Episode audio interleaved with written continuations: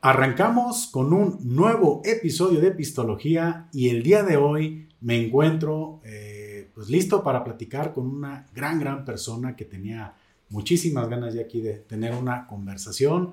Muchas gracias, señor Héctor Álvarez, por recibir aquí Epistología en, en su oficina. Muchas gracias por aceptar la, la conversación. Muchísimas gracias, Paco. Al contrario, el agradecido soy yo. Eh, me han comentado mucho de tu podcast, tu programa, Pistología, un nombre muy sugestivo. Ya me había dicho por ahí un amigo común, un amigo mutuo. Así es. Que en cada programa había que echarse unos pistos. Digo, de prefer si fuera No, el caso. Hoy de preferencia, un cafecito, mira. Es que estamos entre Un semana. cafecito. Y estamos- además es No podemos. apenas jueves. Ah, Entonces no podemos pistear. no podemos hacer jueves. No podemos hacer jueves, Paco. Pues mire, Con un café nos lo llevamos a todos. salucita con un, Saludos, mi querido Paco. con un cafecito. Y gracias por estar aquí. Muy Gracias, amable. gracias aquí por nuevamente por aceptar la, la invitación.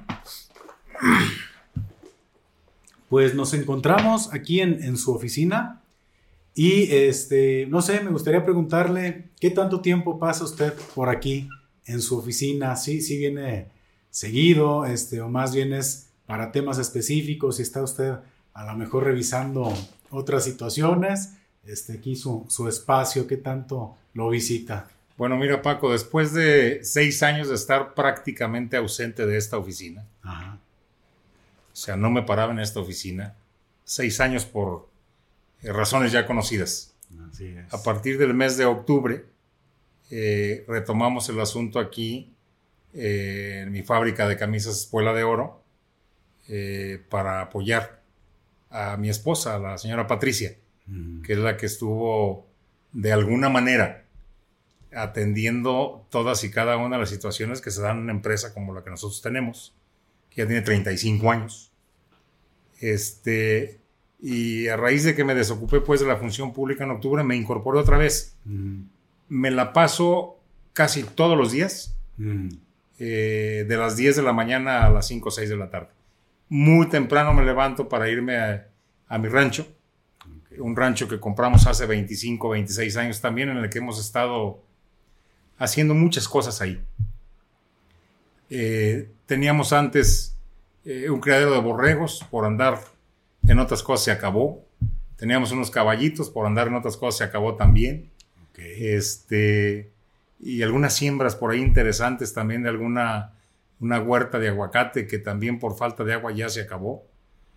Este, muchas cosas que durante muchos años estuvimos haciendo ahí se acabaron porque eh, no hay como estar uno al pendiente de sus cosas.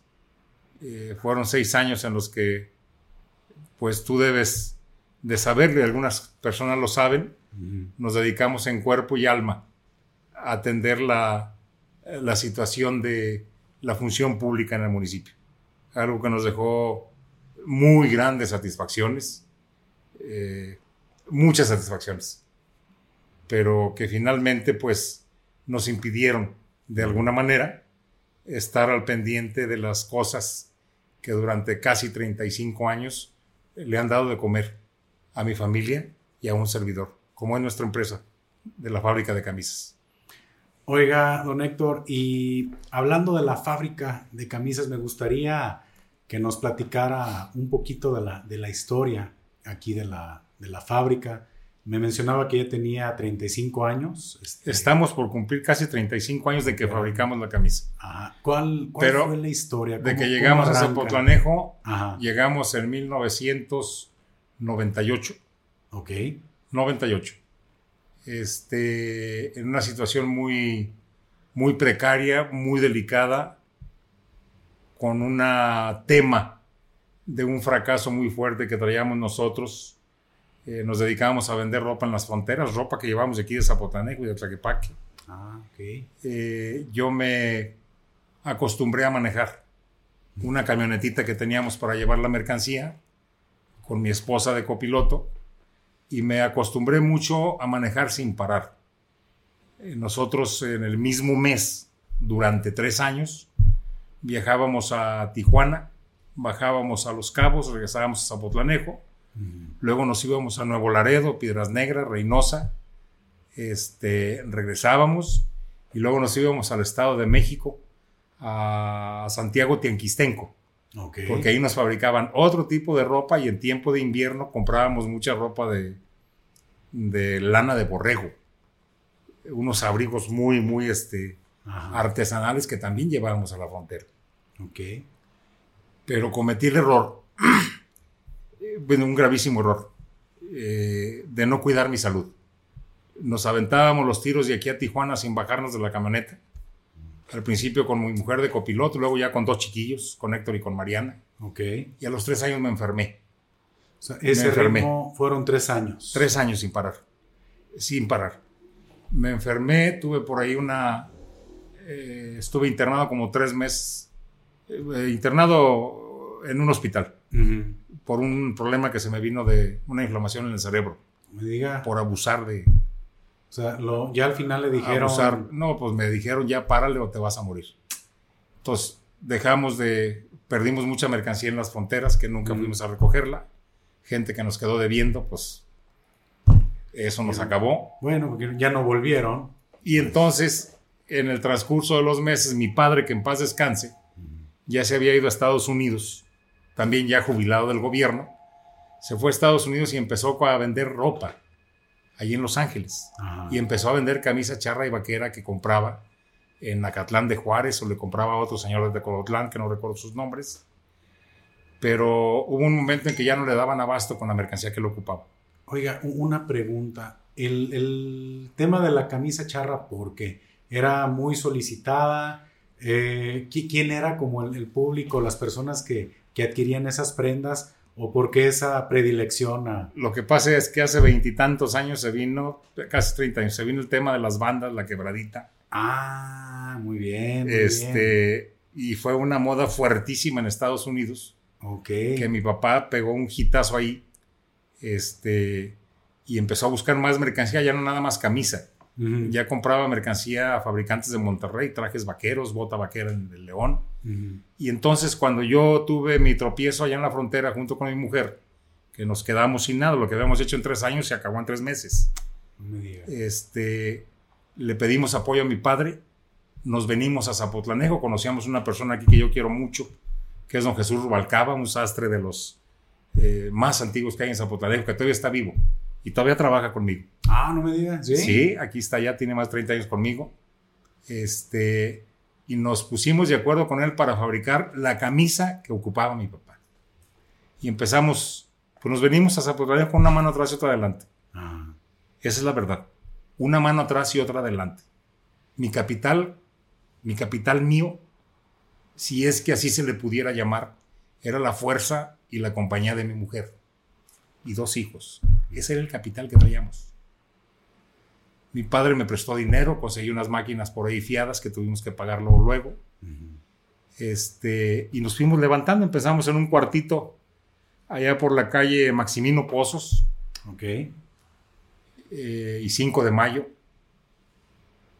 Era una casita que nos rentaron por ahí enfrente de un gran amigo que ya murió también, Javier Ramosillo. Este, y la casa pues era dormitorio, era comedor, era bodega, era sala de corte. Una casita de tres cuartitos, ahí empezamos. Sin pisos, durmiendo en el suelo, porque no había más. Ahora llegamos bien jodidos. Pero empezamos a levantarnos. Con la ayuda de mi padre, acompañado de mi madre, que también siempre estuvo al lado de él, nos empezamos a levantar, empezamos a a generar el producto que él necesitaba los tres, cuatro primeros años. Él estuvo sosteniéndonos. Este, y luego empezamos a ampliar el mercado a otros estados de la República. Y después, respetando un trato que teníamos con mi padre, un trato de caballeros, de respetarle el mercado de Estados Unidos, nosotros empezamos a exportar a otros 10 o 12 países. De ahí nos empezamos a levantar, nos fue muy bien. ¿Dónde estuvieron exportando este, no sé, Centroamérica. No, pues mandábamos a algunos países de Centroamérica, pero déjame decirte que la camisa de nosotros eh, estuvo en algunas de las mejores tiendas de Japón, en Alemania, en Francia, en Italia. Hasta allá estábamos mandando camisa. Y hubo gente, o hubo tiempos en que vino los propios clientes que teníamos allá, los japoneses, los italianos, los franceses, a conocer la empresita donde estaba generando una camisa que le estaba dejando buenas ganancias a ellos. Fueron tiempos muy bonitos, muy hermosos porque eh, vendimos mucho. Vendimos mucho. Yo creo que eh, para los que somos creyentes, eh, Dios nos ayudó. La gente de Zapotlanejo nos ayudó. Teníamos muchas costureras, muchas jovencitas que hoy ya son señoras grandes, algunas de ellas ya abuelas, que nos ayudaron a levantar la empresa. Y así fue como crecimos con esto, como logramos de alguna manera capitalizar eh, las utilidades que hubo en aquellos tiempos, que sigue habiendo, porque seguimos, seguimos comiendo de aquí. No hay otra forma, no, hay, no hemos tenido eh, otras formas de ingreso, ni hemos buscado tener otros ingresos que no son apropiados, eh, en base a lo que comentábamos de, lo de la función pública. Cero. Ha sido esta empresa la que nos ha levantado. Mis hijos ya están grandes, también ya tienen sus empresas. El más pequeño ya tiene 24, 25 años, también ya está con su empresita. Ah, chiquitos, chiquitos, pequeñitos, van empezando, pero ya van avanzando. Y eso, pues a mi mujer y a mí, nos llenan de, de mucho orgullo, de mucha satisfacción. El saber que todos esos esfuerzos, esas desveladas, esas malpasadas que nos damos, que nos dábamos, este, los resultados ahí están reflejados en nuestros hijos y ahora ya en seis nietos. Ya no nomás son los hijos. Ya tenemos seis tepocatellos también por ahí creciendo. Esa es la historia de la Escuela de Oro. O sea, una, historia de, mucho, de mucho esfuerzo, ¿no? Porque, pues bueno, le, comento que estuve, que, es un tema del cual quiero hablar, eh, ahora sí, un poquito después. Pero también pues es conocido el, mismo nombre en una banda, que es la banda Escuela de Oro. Entonces, yo este, tenía como esa curiosidad, ¿no? De, saber por qué en el momento en el que yo comienzo a, a, pues, conocerlo un poquito más a fondo, yo le digo, yo desconocía completamente que la banda Escuela de Oro era originaria de Zapotlanejo. Y para mí la sorpresa mayor fue cuando dije, ah, mira, qué curioso, este, la banda se llama igual que, que la fábrica de, de camisas, ¿no?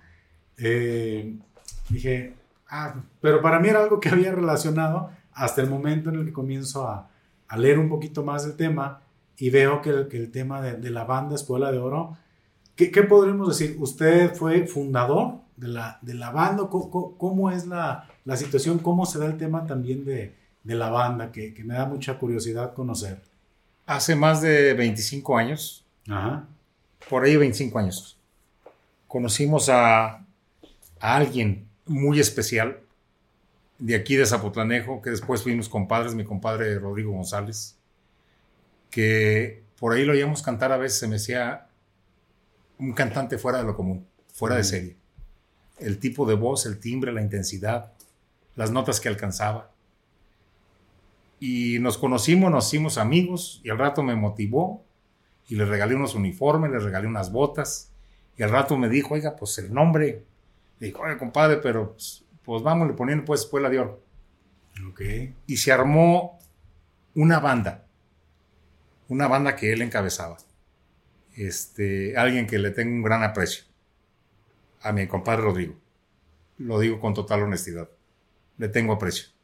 Se armó una banda que logró pararse en aquel tiempo en escenarios que jamás nadie hubiera pensado que una tecnobanda se pudiera parar. En todos los estados del país. En lugares donde no entraban las bandas tradicionales, Espuela de Oro entró. Por el tipo de música que tocaba. Fue una banda que tuvo varios récords registrados ante notario público, porque yo soy fanático de los récords, siempre ando buscando la excelencia en las cosas que me gustan. Hay tres récords que tiene la banda de, aquellos años. Este, fueron los primeros que se hicieron striptease en televisión abierta porque no estaba permitido. Después, después la de oro fueron los de solo para mujeres. Eso está registrado. Sí. Este, eh, hubo tres récords interesantísimos que lo hicimos porque la banda en sí era muy motivante la música que tocaban, el ritmo que traían, la voz, la combinación de los, de los, este, de los músicos, muy peculiar su apariencia. Traíamos unos güeros, unos morenos, unos chinos. Traíamos este, cosas bien interesantes. Implantamos tres récords, tres récords que están registrados ante notario público. Uno de ellos fue el de la cantidad, la mayor cantidad de prendas íntimas que les arrojaron en un año arriba del escenario, se juntaron y un día trajimos un notario aquí en Zapotlanejo, este, y en el campo de fútbol aquí de las cuentas.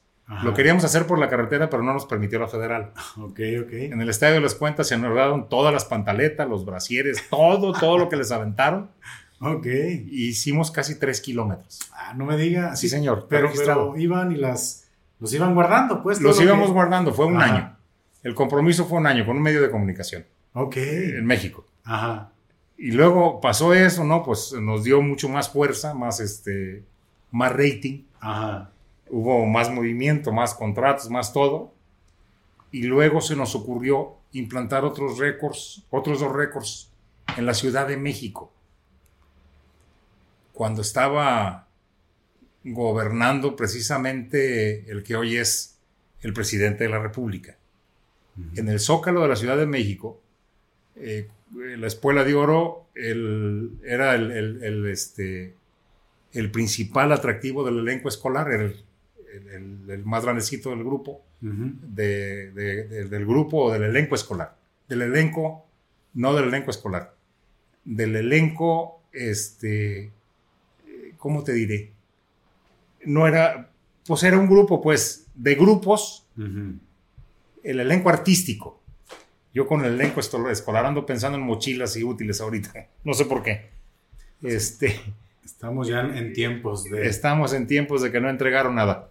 Pero del elenco artístico eh, había tres o cuatro grupos de ahí de la Ciudad de México y quien cerraba el evento era Escuela de Oro. Entonces pedimos permiso a las autoridades eh, y frente a Palacio Nacional que estaba eh, montado el escenario, a un lado la catedral, esa gran catedral metropolitana que está por ahí, y en el Zócalo, en la plancha del Zócalo de la Ciudad de México, se juntaron más de 130 mil gentes. Y entonces la Espuela de Oro hizo que toda la gente que estaba en la plancha del Zócalo bailaran slam. No me diga. Entonces fue impresionante. Por ahí deben estar los videos que yo no encuentro. Impresionante cómo se mecía la gente había notario público, dio fe de que ciento y tantas mil gentes habían bailado slam en la plancha del Zócalo de la Ciudad de México. Y aprovechamos la ocasión para implantar otro récord, que fue el de la mentada más grande del mundo. Ese es de nosotros, que nadie se la cuelgue. Y está registrado ante notario. Más de 130 mil gentes le mentaron la madre a los músicos de Escuela de Oro. Porque era una terapia que hacían con la música de Molotov. Ah, ok. Con la música de Bersuit Vergarabat. Sí, cómo no. En la que hacían que la gente se descargara. Y una forma de que se descargara era que brincaran, bailaran. Este, y lo más fuerte es cuando les pedían los músicos a los asistentes que en lugar de que fueran a su casa, o anduvieran a su casa maltratando a la mujer o maltratando a los hijos, ahí se descargaron y les mentaron la madre. Y lo hacían en todos los eventos. Es algo impresionante. Sí, esa ya como una firma. Era una pues. terapia. Era una terapia. Y la gente se veía contenta. Cada salía contenta en la calle cuando pasaban. ¡Eh, pinches güeros!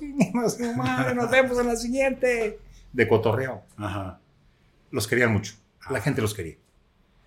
Entonces fue algo pues que logramos hacer en otra de las etapas de mi vida. Siempre he sido muy inquieto, hiperactivo y siempre me ha gustado hacer cosas extraordinarias, cosas en las que no cualquiera le entra. Lo de la banda fue una cosa extraordinaria. Le pusimos fecha, arrancamos aquí y cuando dijimos se acabó, se acabó y se acabó. Hablamos con los muchachos, quedamos en buenos términos, dije yo ya no puedo seguirle, tengo otras cosas que hacer y se, se desintegró la banda. Oiga, y referente también a, a Espuela de Oro, la banda, pues hubo un, logro muy interesante y es que un par de sus canciones estuvieron en el soundtrack de Amores Perros, de esta película de, de Iñárritu. Me gustaría preguntarle cómo, cómo se da, o sea, cómo, llega a, darse situación, porque bueno, pues, Amores Perros es una película pues ya prácticamente de culto, ¿no? Para, para los mexicanos es una película ya clásica, que, que, fue como el, se puede decir, el nacimiento del nuevo cine mexicano. Sí, es correcto. Eh, ¿Cómo llega Espuela de Oro a formar parte del soundtrack? Que también para mí fue un descubrimiento interesante. Dije, ah, mira, también está por aquí esto. Y sí, pues honestamente en este momento, hasta que usted no, nos lo comience a platicar, pues comenzaría a conectar cables, pero ahorita no, no encuentro relación. ¿Cómo, ¿Cómo, es que se da ese, ese logro también tan interesante? Lo que pasa es que ver trabajar a la banda Escuela de Oro en un escenario era impresionante. Era, era un deleite verlos trabajar. El tipo de música, los arreglos musicales que traían de los covers que estaban funcionando en ese tiempo, llamaban la atención. Y creo que eso llamó la atención de Gustavo Santolaya, el argentino que hizo precisamente el soundtrack de la película Amores Perros, junto con eh, Linz Feinstein. Ahí les llamó la atención. Le hablaron a la disquera, nos mandó a hablar a la disquera y nos dijeron, tienes tantos días para que presentes dos canciones. Y nos venimos.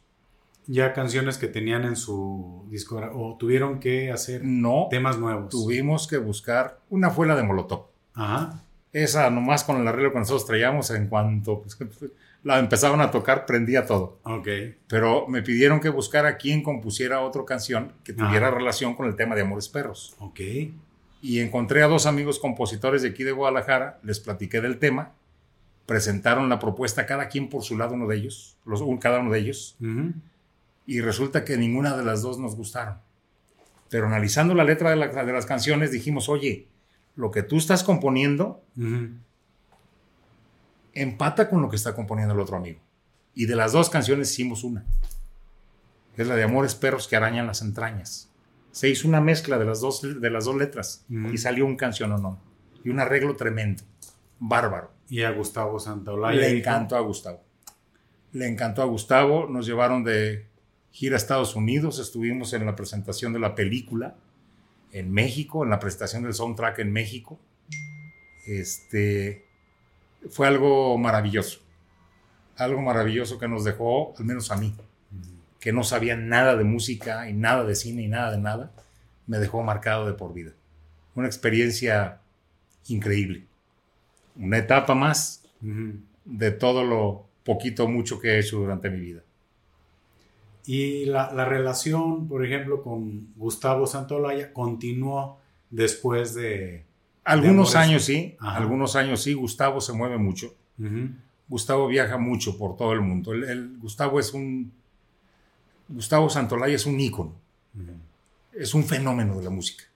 Es alguien muy visionario yo tengo que, no hablo con él unos, pues el último mensaje que fue hace unos 15 años y después dejé de escribir.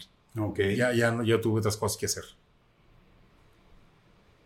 Entonces, este, fue ese momento en el cual se, se relacionaron y pues a mí se me hace muy, muy, muy interesante que haya logrado, porque no, no encontraba yo la relación entre Escuela de Oro y Amores Perros. Ahorita me comenta que fue uno como que pensaría que a lo mejor las bandas están buscando esas oportunidades o como que hay manera de, poder llegar y no, más bien los productores, este, estas personas son las que se fijaron en, la banda como tal y pues muy, muy interesante que haya quedado esa, esa marca también. Comenta que llegó el momento en el cual termina, tiene caducidad el, el proyecto ¿Y ellos continuaron eh, con algún proyecto musical o...? Se fueron cada quien. Mm. Cada quien por su lado. Este, tengo entendido que en algún grupo por ahí todavía hay dos o tres integrantes de la banda tocando juntos. Ajá. Este, el nombre de la banda pues, está registrado a nombre aquí de la empresa. No ha sido ya utilizado. Pero lo que más satisfacción me dio a mí es que, o me sigue dando a mí, es que sigo viendo a esos muchachos que ahora ya son señores y mantienen, la mayoría de ellos, esa sencillez y esa humildad. La mayoría de ellos, no todos, que los caracterizó como integrantes de la banda de Espuela de Oro y que tuvieron un cierto nivel de fama. La mayoría de ellos mantuvieron sus piecitos sobre la bien plantados sobre la tierra. este, cada que los veo por ahí me da mucho gusto verlos, mucho gusto. Pues fue una, una etapa muy, muy interesante que va pues de la mano con, con Espuela de Oro, ¿no? Con, con la, la, marca como tal. Con la marca de la camisa, Charra y Vaquera Espuela de Oro. Que miren, no, no me hubiera imaginado, volviendo un poquito al, al inicio de la, de la charla de, de, Espuela de Oro, que hubiera sido por el boom de, de, la banda. Yo hubiera pensado a lo mejor que quien, quienes buscaban la prenda era la mejor gente que estuviera dedicada al tema y me dicen, no, pues es que fue por la, la moda, todo ese, ese boom que hubo, que sí. empezó a tener esa eh, pues sí, que la gente la empezó a, a, pedir, ¿no? La camisa ya estaba muy posicionada. Ajá. Ya estaba muy posicionada en algunos mercados. En Estados Unidos estaba bien agarrada. Este, y, y creo que una cosa con la otra se vinieron a complementar. Uh -huh. Se vinieron a complementar perfectamente. Sí, pues otra faceta más que, que tengo muchas ganas de platicar con usted que pro probablemente la gente más cercana a usted o, o, la gente aquí este, más local sepa que es su, el tema de, pues ahora sí, de la escritura, ¿no? Cómo, cómo le gusta también el tema de, de los libros. Y, y, quería también pues, comentarle a la gente que no tiene el gusto de conocerle, porque, bueno, pues esperemos que aquí el, el programa llegue a, ahora sí, que rebase un poquito aquí la, las fronteras y que pueda poquito más de gente conocerle. ¿Cómo se da también esa, esa pasión por la escritura? Eh, ¿Fue algo repentino? ¿Fue algo que se fue dando? Siempre ha escrito. Fue, dijo un día, hoy tengo la inspiración, me gustaría. ¿Cómo se fue dando también esa, esa situación? Porque me gustaría platicar de, de su primer, no sé si es su primer libro, me gustaría que me, que me corrigiera, que es Santos Diablos. Es correcto, Paco. ¿Verdad? Es fue su primer libro publicado, antes tenía algo más, tiene un concepto bien interesante que también evolucionó al tema de una película en la cual me fue muy, muy sorprendente verlo actuando también, este, y yo creo que es un temazazo del cual me gustaría comenzar a, a, a escuchar de, de esa parte también tan interesante. Me hiciste viajar a mi pasado, Paco cuando yo pensé que ya se estaba acabando lo de la banda Espuela de Oro, mm. surge lo de la invitación para el tema de Amores Perros. Mm. Y estuve, yo, yo platiqué mucho con, con este, con González Iñárritu. Platiqué mucho con Gustavo Santolaya y con mucha gente que andaba alrededor de ellos. Tuve la oportunidad. Y me puse a pensar este, en la trama de la película que ellos habían logrado. Uh -huh. Me puse a razonarlo. Y yo dije, quien haya escrito eso, qué gran historia construyó. Y dije, pero si él pudo, porque yo no voy a poder, sin saber nada de cine ni nada. Uh -huh. De nada. Otra aventura más. Y entonces me puse a tallar el lápiz. Me puse a escribir, viendo la realidad de lo que estaba sucediendo en ese tiempo en nuestro país. Y luego dije, a ver, ellos son tres personajes, son tres historias, todos tienen que ver con todos. Uh -huh. Dije, pues me voy a ir más grande, ahora van a ser diez. Y entonces empecé a escribir sobre diez personajes que todos tenían que ver con todos durante la narrativa del libro. Ok. Logré terminarlo. Lo analizamos y dijimos, a ver. ¿Cuánto tiempo le llevó escribirlo? Ajá. Digo, porque... Casi un año.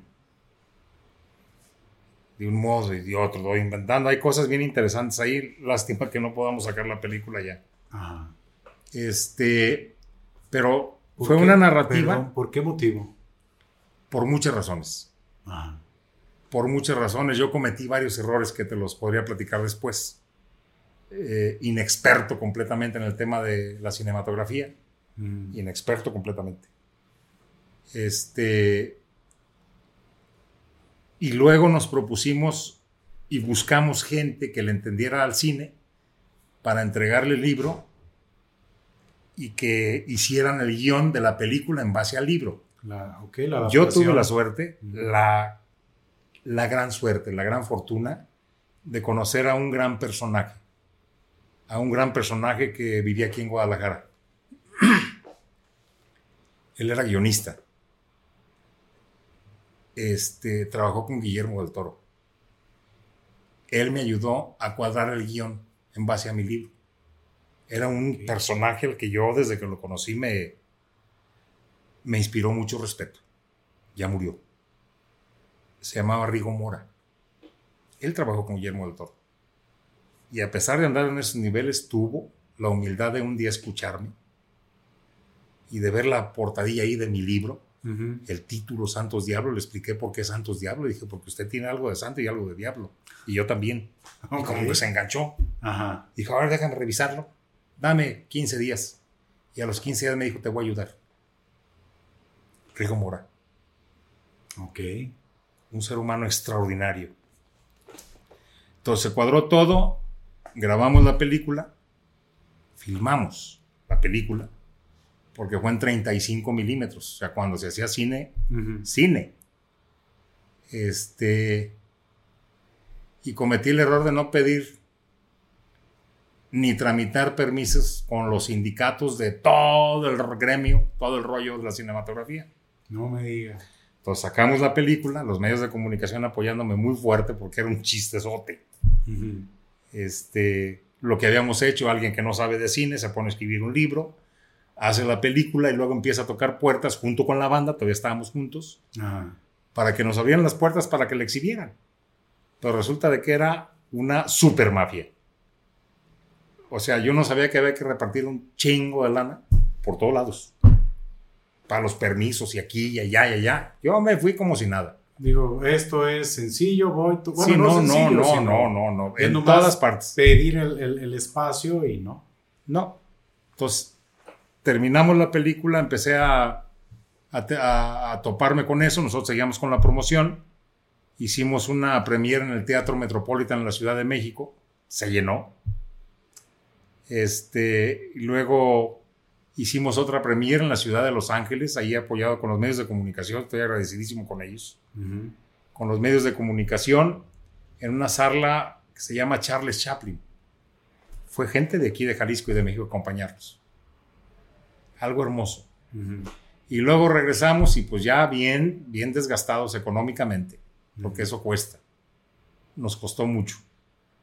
Este, buscamos la forma pues de que lo exhibieran. Alcancé a comprar ya el último, 43 cintas. A mandar a hacer 43 cintas. Son unos bultonones así de tres cintas de para proyectarla en las, en las salas, pues que antes transmitían, en, proyectaban en 35 milímetros. Y entonces en la Ciudad de México nos permitieron estar en 43 salas, pero nomás cuatro días y nos acaban.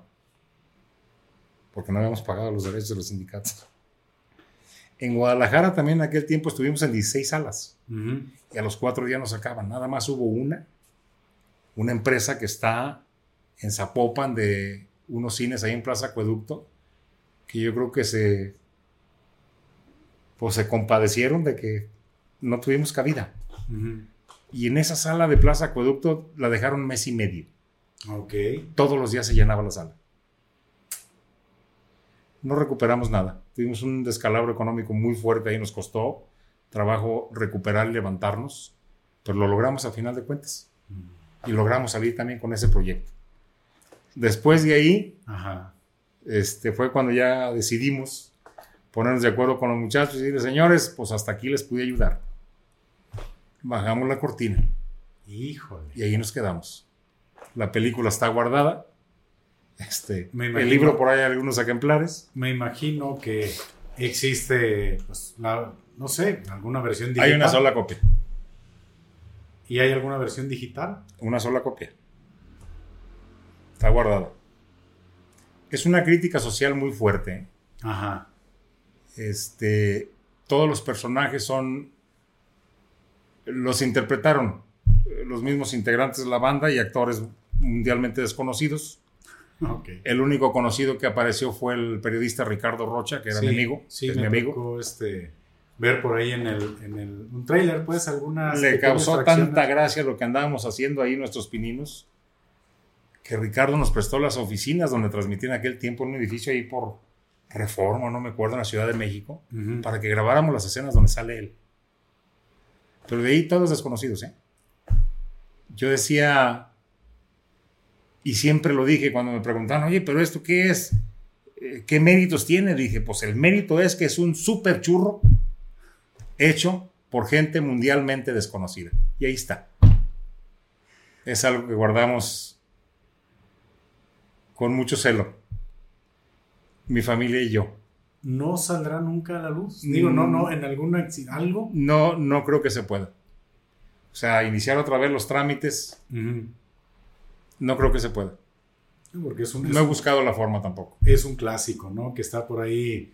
Este, yo, yo digo que es. Es una película muy rara. Imagínate que hace 25 años, Ajá. 22 años, este, grabamos, por ejemplo, el tema de, de todo lo que ha venido sucediendo en el sector salud. Se grabó en aquel tiempo. Todo lo que son en el sector salud. Y otras cosas más complicadas, más difíciles, que por una- razones obvias hay que se queden en la película. Porque hay algo que me llama mucho la atención, es el manifestódromo. Bueno, es un concepto que nosotros generamos, que yo Ajá. creé, eso es mío, está registrado, Ajá. en el que, pues en aquel tiempo había un montón de manifestaciones, todos los días había manifestaciones, en contra del presidente de la República.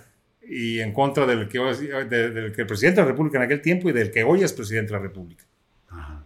Y entonces se generó la idea de construir un manifestódromo, en donde el propio gobierno convenciera Vayan a todos ahí. los grupos inconformes, a los sindicatos, todos los que se quisieran manifestar, este, a recurrir a un espacio en el que tenía que convencerse a un grupo empresarial que lo construyeran con un montón de especificaciones para que hicieran las manifestaciones muy cómodas y en la que estaban involucrados también el, el gremio de los músicos que tenían que amenizar eh, las manifestaciones, lo que estaban dando vueltas Ajá. este, se pensaba, se pensó y se, así se documentó que hubiera un canal de televisión abierto y otro cerrado eh, para que todas las manifestaciones de todos los días se proyectaran en pantallas gigantes en los principales edificios y espacios de lo que es la capital de nuestro país para que se cumpliera con la premisa fundamental de que quienes quieren manifestarse lo que quiere es que la gente los vea. Entonces, si quieres Sí. que te vean, bueno, en pantallas gigantes, pero no vayas a provocar a ver, pero. problemas de tráfico, congestionamiento, todo lo demás, ¿no? Te van a ver. Y el premio, para motivar a todos los que se querían manifestar, el premio es que el gobierno de la República, este, por decreto presidencial, concediera las peticiones de la manifestación que más rating tuviera durante un mes. Ajá. ok. Es una jalada del tamaño del mundo, pero Sí, pues. algún día va a suceder. De mí te acuerdas. es va a suceder. Es un concepto. muy Es una forma de ordenar. y de canalizar las energías de quienes no están conformes con un gobierno, con una medida. Ajá. Es una forma de hacerlo. Y de aparte de premiarlos. Y eso, ese concepto está ahí. Ahí está, ahí está plasmado. Está plasmado ahí. Y su, Una locura más. y, y su experiencia en la actuación. O sea, ¿había tenido algo previo? ¿O también dijo, va, este es mi proyecto? Este A ver, es-" andaba yo tan motivado y tan animado que faltaba alguien, Ajá. Alguien con ciertas características para que le entrara al quite, pues. Ok, ok. Entonces, Y que me animo y que le entro, cabrón. y que- pues, es, es que sí fue para mí. improvisado completamente, pero no salió tan mal, pues. Va con mi forma de conducirme, con mi carácter y todo, ocupaban un cabrón fuerte, recio, Ajá. pues a veces se me da, pues. Sí, sí, pues es que es muy, muy novedoso. Para mí fue muy interesante, ¿no? Checarlo y fue la sorpresa. Es, dije, ah, mira. Por ahí anda, por ahí anda vagando un tráiler es que yo lo vi en YouTube. De ahí fue Ey. que. que se subió en aquel tiempo. Ahí, ahí se quedó. Es un cortito de dos minutos. Sí, por ahí lo veo a minutos, este, y fue ahí donde, donde estuve checando, porque bueno, supe el nombre del libro. Y bueno, vamos a hacer un, un pequeño este, proceso de investigación para, y fue la, la sorpresa, ¿no? Donde veo el concepto. Y, y bueno, no sé, ta- tal vez usted sabe el contenido de la cinta, usted sabe el contenido de la película, pero pues ya ahorita las redes sociales o, en general el internet está muy abierto y podría considerar en algún momento, pues como digo, y le ha pasado a la música y le ha pasado a muchos artistas que están adelantados, a lo mejor sus conceptos están adelantados a su tiempo. En cierto punto, quizás no, no fue el impacto, pero no sabemos qué impacto pudiera tener la, la película, ¿no? En estos tiempos. Con tantos críticos tan ácidos en las redes sociales, ¿para qué nos exponemos? ¿Para hay que se quede guardada? Para empezar, es algo que hicieron Ajá. un equipo de gente que no sabíamos nada de cine. Nos animamos, lo hicimos y lo consolidamos. La película ahí está. Y también tuvo su, su trabajo. Veo que es muy, muy cuidadoso en la parte de sus ideas, ¿eh? Es idea que tiene, idea que la registra, todo. Y está muy bien, porque al final de cuentas habla de una persona, pues muy, muy creativa, o sea, con, con una, pues, una creatividad muy inquieta, ¿no? Fíjate que ahorita que hablas de creatividad, Paco, Ajá. una cosa que no me canso de darle gracias a Dios. Para los que somos creyentes, yo siempre le estoy dando gracias a Dios. Primero por haberme dado la vida. Tú hablas de creativo y yo creo que la creatividad la traigo de mi madre. De mi santa madre que también en paz descanse. Ya se nos fueron los dos viejones chulos. La creatividad porque mi padre y mi madre vivían en una comunidad muy, muy, muy apartada, muy pobres, muy sin nada, no había nada. Algunos tenían camas de carrizo en aquel tiempo en esa comunidad y yo creo que mi papá y mamá no llegaban ni a un chingado petate. Y creativa mi mamá, porque cuando ya iba yo a llegar al mundo, este, pues no había nada. No había nada. Yo no sé, yo lo que pegó de gritos cuando ya sintió pues los dolores. Mm. Eh, hablarle a mi padre que andaba por ahí en el campo, llegó mi papá corriendo, consiguió una camionetita. Pues imagínate, hace 62 años el tipo de camionetita. Pues yo que era una chingada carreta jalada por yunta de güeyes y mi papá le veía tinta de camioneta. Trae buen motor. Para que la trasladaran del lugar donde yo nací, que es el municipio de Quitupan, Jalisco. Está colindando por ahí con eh, Zaguayo, Michoacán, para llevarla desde Quitupan, una comunidad que se llama San Diego, hasta Zaguayo, porque parece que venía yo atorado, atravesado. Ok. Entonces mi madre, una mujer valiente, fuerte, se subió, platicaba a mi papá en la tarima de la camioneta, pero ahí como a los 8 o 10 kilómetros en una comunidad que se llama La Tinaja, parece que mi mamá le dijo a mi papá que no iba a llegar. Ya. Se sentía mal. Yo venía atravesado. Y entonces la bajaron por ahí debajo de un árbol. Venía una señora con ella. Y debajo de un árbol me parió mi madre. Que es como inicia su libro. Eso es creatividad. Es crear. Me crió. Me parió debajo de un árbol. Este. Yo creo que algo se me pegó. El hacer las cosas cuando se requiere. El improvisar cuando se requiere. Y donde se requiere. La adaptación, ¿no? Es. La adaptación. La palabra que hoy traen de moda, la resiliencia. Exacto. el adaptarse al medio. Este, yo creo que de ahí viene. Eso yo creo que lo traigo de herencia. Mi padre también un hombre muy luchón, muy, muy, muy luchón, viejón. Cabrón el viejo, muy fuerte. me platicaron después que cuando mi mamá pegó el grito, pues para que la llevaran a Zaguayo, mi papá agarró unas gallinas, las amarró y un canastito de huevos. Y los echó a un lado de mi mamá. Entonces, cuando me parió mi mamá, hoy te explico por qué los huevos. Cuando me parió mi mamá, ella no alcanzó a alumbrar. Este. Y me. La señora que iba con mi mamá me recogió, me regresó a, a San Diego con otra señora que estaba, también estaba recién aliviada para que me cuidara y me diera de comer. Y mi papá se llevó a mi mamá a Zaguayo, al hospital, Mm. para que la atendieran, pues, que alumbrara. Y me eh, platicaba mi papá que el doctor que iba a atender a mi mamá, pues mi mamá pegando de gritos, nomás imagínate, sin anestesia ni nada, y mal, Ujú. mal parida mi madre, que el doctor le dijo, ¿trae dinero? Ah, Le dijo, no, pero traigo estas gallinas y estos huevos para Ajá. pagarle. Le dijo, no, regrésese a su rancho y traiga lana, traiga billetes, si no aquí se le va a morir su mujer.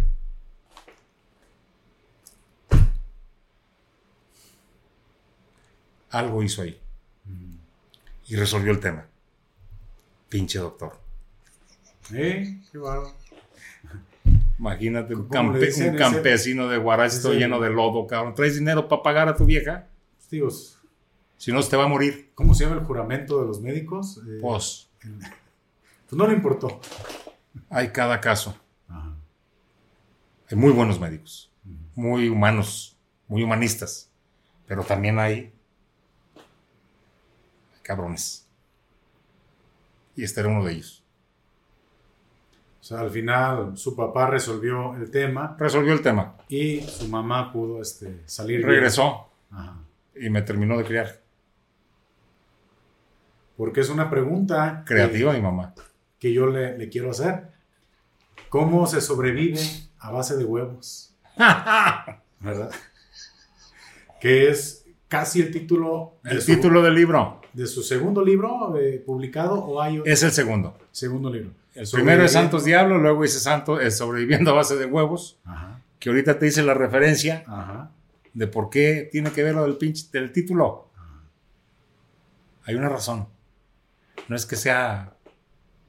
No, no es improvisado. No, no es improvisado. No es, tiene un, un fondo muy, muy profundo. Hay un razonamiento muy, muy, muy trascendental y muy anterior. Que algunas gentes a lo mejor malinterpretan el tema. Pero es que va, el nombre del libro va mucho también con, pues, con su personalidad, una, una persona pues recia, directa, o sea, donde incluso el mismo nombre, pues es, ¿cuál sería la palabra? Es pues muy impactante, ¿no? Si es la, la palabra, ¿no? Sobreviviendo a base de huevos. Lo que pasa es que el antecedente histórico, te lo comenté ahorita. Ajá. Si, Si mi no mujer, fuera por si mi mujer, si mi madre fuera una mujer débil, si mi padre fuera un hombre descuidado y yo no tenga ganas de llegar a este mundo a vivir lo que he vivido, ahí está la justificación. Mi padre llevaba una canasta de huevos para que hicieran que mi madre se aliviara y siguiera viviendo, para criarme y encaminarme como me encaminó. Algunos piensan que es un tema machista, o que muy hombre, ¿no? Un Ahí hombre está. normal, tranquilo. Tú dices personalidad o carácter fuerte, no, lo que pasa es que hablo fuerte y a algunas gente les incomoda, pero así hablo, imagínate a mi edad y hablando de otro modo. Después de 60 años de hablar así, 40 años de hablar así, es, es ser uno, auténtico, como es. Pero atrás de una voz fuerte, Ajá. siempre hay una persona de gran corazón. Y creo que yo soy una persona de gran corazón. Antes que nada, porque le he batallado, le he sufrido y sé lo que la gente batalla y lo que la gente sufre. Y hay que poner siempre en su lugar. Sí hay, este, me, bueno, estuve por ahí revisando un poco, ¿no? Y, y este libro, pues prácticamente, ¿cómo lo podríamos nombrar? Es un libro autobiográfico donde narra un poquito de, o mucho de sus experiencias, porque precisamente le decía, ahorita nos platicaba usted esta, esta bueno, esta vivencia donde usted nace debajo de, de, un árbol, ¿no? Y, ahí, y la frase está ahí en el libro, me parieron debajo de un árbol. Es como comienza, ¿no? Todo, toda la, la historia que, que, que, nos narra a todos nosotros. Y, y, tiene, no sé, no sé cómo decirlo, está escrito de manera muy personal, porque veo que sí platica cosas, pues, muy, muy propias, ¿no? De... Son, son mis vivencias, fíjate. Yo, yo, por eso no le puse autobiografía, mm. le puse vivencias. Mm. A sugerencia precisamente de un amigo, de un ex compañero de la facultad que me dijo, es que no eres escritor, le dije, ya sé que no. Ni tengo estilo para escribir, escribo como pienso y como hablo. No estoy buscando estilos, pero algo tenía que decir y lo aclaro en el libro, no soy escritor y mi respeto para todos los escritores, y más para los buenos escritores. Pero es un humilde trabajo que yo creo que mucha gente, mucha gente se debería de animar a hacerlo. Porque además es una grata experiencia el ponerte a documentar, a registrar todas las cosas que te han pasado durante el tiempo de vida que tienes. Es un gran ejercicio también personal. Es un ejercicio mental, hombre. Sí, sí, sí. Es un ejercicio mental que debe de servir primero para fortalecerte en donde estés y seas lo que seas. Y segundo, para nunca olvidar tus raíces, para nunca olvidar tu origen, de dónde vienes. Porque quien olvida sus raíces, quien se olvida de su origen, pierde la autenticidad. Yo creo que en la vida hay que ser auténticos, totalmente auténticos, nada de fingir. Que no te cambie el dinero, la ropa, los zapatos, el carro, los guantes, que no te cambie. Sé tú. Yo estoy tratando de ser yo y seguir siendo yo. Pistólogos y pistólogas, estamos llegando al final de la primera parte de esta conversación con el señor Héctor Álvarez. Eh, muchas gracias eh, por, por este tiempito que nos acaba aquí de, compartir, por todas las vivencias que nos acaba también de, igual de compartir aquí a todos nosotros. Y se viene una segunda parte interesante, ¿no? Pues hay que ver qué opina la gente que nos vea, Paco. Yo estoy contento y agradecido contigo. Gracias. Que te hayas tomado la molestia de venir aquí a platicar, a platicar de cosas que a mí me, me llegan al alma, me llegan, me llegan al alma, acordarme de esas cosas. Gracias Paco. Y si quieres, si la gente quiere, pues veamos una, una segunda etapa de esta plática. Claro que sí. hoy me dejó un agradable sabor de boca y que me trajo muchos, muchos recuerdos de lo que me ha tocado vivir. Gracias, Paco. Y gracias a todo, todas y cada una de las personas, mujeres y hombres que puedan ver la transmisión de, de esta plática. Yo estoy de igual manera muy, muy agradecido con, con usted Gracias por, abrir su corazón, por compartirnos sus vivencias, eh, esta parte personal, creativa, artística, que no, sé si, más personas tengan el gusto de conocer, que yo de igual manera voy conociendo, y que la segunda parte de esta conversación, pues ya abordaremos esa faceta política que, que no podemos hablar de Héctor Álvarez si no hablamos de política, de toda su trayectoria, de todos sus logros. eh, digo, lo comento para dejar la, la, cosa en suspenso. Vamos a hablar de la Catrina. Vamos a hablar de, de muchas situaciones también que, que, pasaron ya en esta última administración, de todo lo que pasó a nivel mediático. Este, o sea que hay todavía conversación eh, para una segunda parte aquí de, de Pistología. Y pues no me resta más que despedirme de todos ustedes, agradecerle, don Héctor, nuevamente que me haya abierto aquí las puertas de, su oficina. Gracias y esperen pronto la segunda parte de esta, de esta conversación. Muchas gracias, don Héctor. Gracias, Paco, y muchísimas gracias de corazón a todas las personas que se tomen la molestia de ver esta franca conversación. Gracias, Paco. Y bueno, yo me despido como generalmente lo hago de cada episodio. Salud y saludos. Y si no toman... Hoy fue con café. Con cafecito. Muy bien. La próxima nos echamos un mezcal. Ya dijo. Sale, vale. Nos lo vamos a aventar con un mezcalito. Sale. Y si no toman, pues tomen. Y si van a tomar, pues no manejen. Hasta la próxima y pendientes de la segunda parte. Muchas gracias. Gracias, Paco. Gracias.